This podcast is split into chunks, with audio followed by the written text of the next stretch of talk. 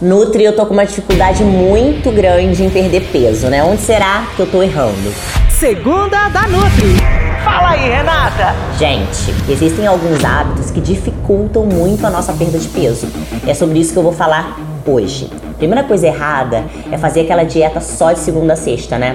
Na verdade, você não tem que fazer dieta nunca, né? Você tem que aprender a comer, né? Levar isso como estilo de vida para conseguir comer bem em qualquer lugar que você for.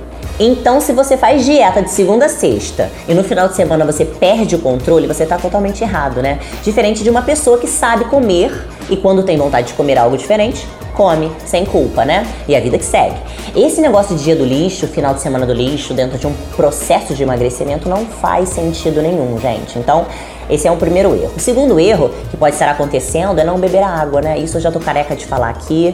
Eu não entendo porque vocês não começam pelo básico. Querem fazer dieta cetogênica, low carb, mediterrânea, da lua dos pontos, sei lá, mas não sabem nem beber água, gente, nem 500 ml. Tá errado, né? Volta lá e faz tudo de novo.